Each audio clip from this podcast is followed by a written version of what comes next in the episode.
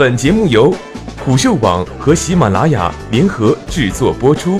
虎嗅网：一个不善于嗅闻气味的商人不是一头好老虎。我是主播一木。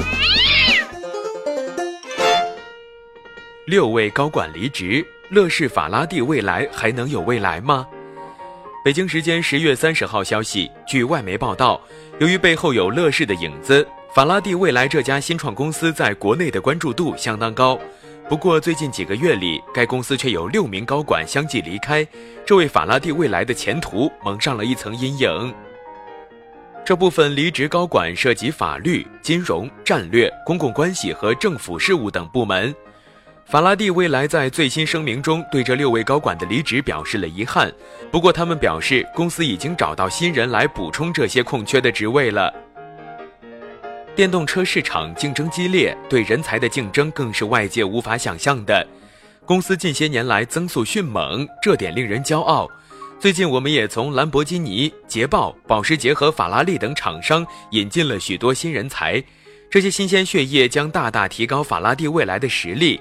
虽然近期有人离职，但与行业标准相比，公司的离职率还是相当低的。现在我们的主要目标依然是尽快推出公司旗下首款量产车型。法拉第未来在声明中写道：“虽然乐视现在也有自己的电动车项目，但法拉第未来是贾跃亭在该领域的首笔投资。与此同时，两家公司都已经在加州设立了研发中心。”他们的目标也都是在电动车市场与特斯拉一较高下。不幸的是，跳票的阴霾一直伴随着他们。在美国的发布会上，贾跃亭的概念车甚至都无法开上展台。而法拉第未来方面，由于拖欠工程款，他们在内华达的工厂正面临停工。不过，这些还只是他们最近遇到的挫折。此前，法拉第未来曾承诺在今年的 CES 上发布新车。但事实上，他们只带来了一款概念车，而且一位法拉第未来的前高管表示，这辆根本跑不起来的概念车还是法拉第未来花二百万美元东拼西凑起来的。在乐视美国的发布会上，贾跃亭则再次做出了承诺，法拉第未来的量产车将在明年的 CES 上诞生。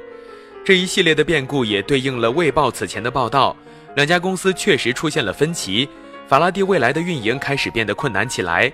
其实，法拉第未来起步就不太顺利，因为他们面临严重的文化冲突。